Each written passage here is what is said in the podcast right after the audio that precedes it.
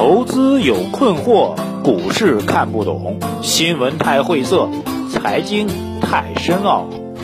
每天拿出五分钟，马洪曼博士为您闲话家常，答疑解惑。欢迎收听《财经老马日日评》。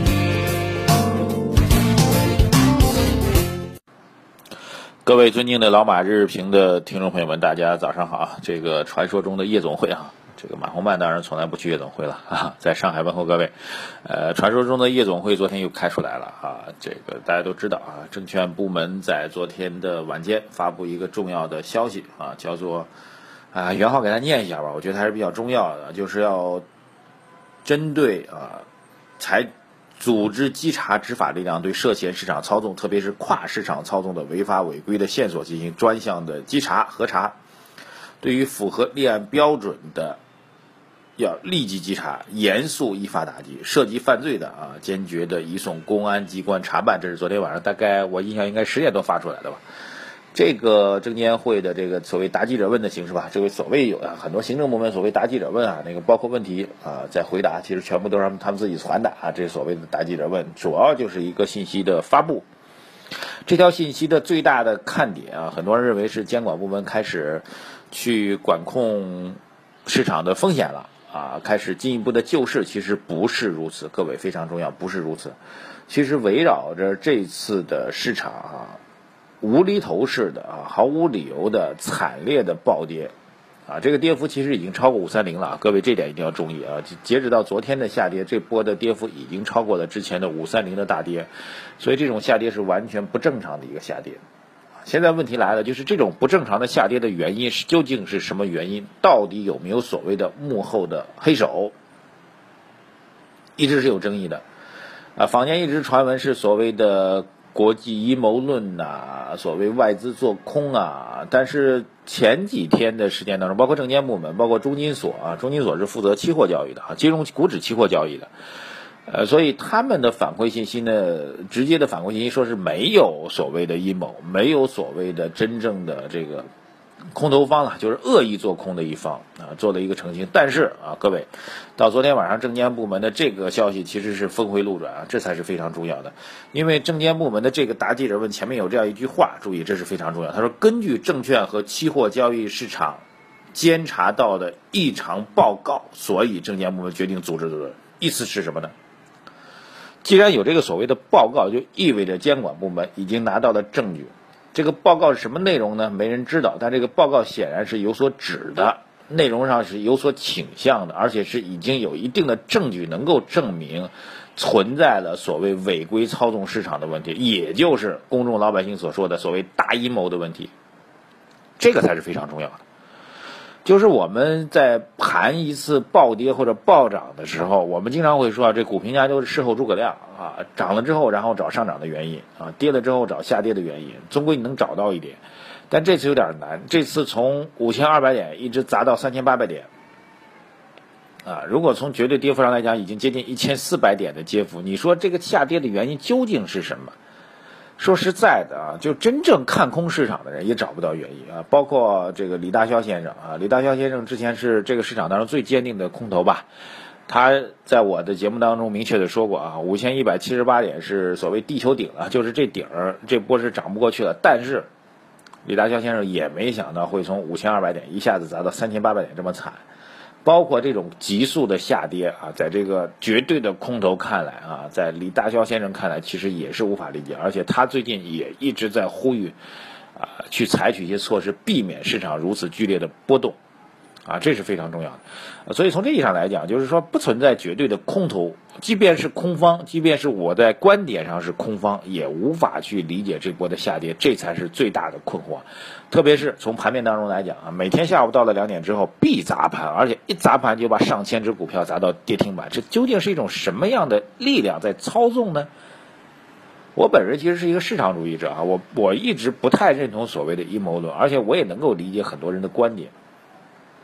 就是在市场当中，你做空能赚钱。第一，我们确实从五千二百点开始做空到三千八百点，做空肯定赚钱，而且赚了大钱了。那你说它是对还是错呢？那么从市场交易角度来讲，你如果真的从五千二百点预判到它能够跌到三千八百点，那你肯定是做对了，你是一个非常棒的投资人。但问题是，如果逻辑变一变，我并不能够预判到从五千二跌到三千八，但是我通过我的市场交易的能力，把它从五千二砸到三千八，然后其中有很多的技术和技巧来做这个事情，那这就是问题大了。所以各位听清楚两个逻辑，第一个。如果是一个正常的市场交易人，你是凭借自己的判断，我提前是一个神仙似的预判到这波行情能够从五千二跌到三千八，然后我从五千二开始就做空仓，一直做到三千八，那您真的是比巴菲特还牛逼的人，我们佩服你。我认为这是一种正常的市场交易，但是你没有这个能力判断从五千二跌到三千八，但是你通过自己的交易手段，通过对股指、对大盘股票。对很多资金量的一种操纵，让资金让市场从五千二跌到三千八，你是一个主动的来实现这个下跌过程的人，那就是所谓的恶意做空者。对于后者，监管部门是应该是要管的，否则呢，逻辑是一样的啊。我如果操作个股，我有资金有筹码，我可以翻手为云，覆手为雨，想让它涨就让它涨，想让它跌就让它跌。然后出现了一波惨烈的暴涨或者一波惨烈的暴跌，然后你说这是市场交易行为，我们不要去干预，OK，那是错误的，因为有人在背后操作。虽然在股市当中很少有人能够去操作大盘，但是我们现在需要的是监管部门去证伪，就是告诉我们说确实没有人在操作大盘，否则你就必须要去找出那个在操作大盘的人。同样的，对个股进行操纵的话，应该去行政。问责，司法去追究法律责任。那么对于大盘如果去操作的话，应该更严厉的行政问责，还有司法去追究。所以现在问题就是，监管部门需要去完成这项工作。经常有这种所谓纯粹的市场主义者，就是这不要去查呀，这就是市场行为啊，我们去管它干嘛呢？你让它去自自生自灭吗？其实不是这样的。任何一个国家的资本市场出现剧烈的、严重的波动的时候，都会影响经济社会的稳定和安全。所以这一点，任何一个监管部门去置之不理，或者宏观调控部门去置之不理是完全不对的。救市，某种意义上来讲，不是为了救市场，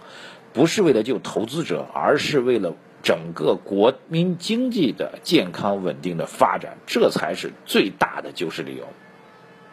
换句话说，任何一个极端的市场啊，金融市场、投资市场，甚至商品市场啊。呃，包括之前的大涨当中的大蒜期货啊，这个这个大蒜啊、生姜啊，都曾经暴涨过。那监管部是不是要采取一定措施去平抑这种市场价格呢？在我们农产品市场价格出现畸形的波动的时候，我们也要动用我们国家的粮食储备、农产品储备，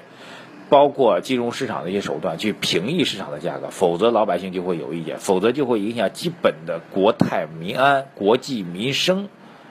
您觉得这究竟是在？是理解为救市呢，干预市场呢，还是为了解决经济社会平稳发展的问题呢？如果当市场的价格运行已经达到了一种畸形的状态，监管部门还不去出手，还不去维护市场稳定的话，其实这是监管部门的失责。所以对于这点，我是非常明确的，就是当一件事情，不管是多小领域，比如生姜价格大涨了，大蒜价格大涨了。它已经开始影响国际民生对于未来价格和经济态势的判断的时候，监管部门就应该考虑去坚定的出手，去避免价格的剧烈波动。股市当然更为如此，股市的波动其实影响会更大，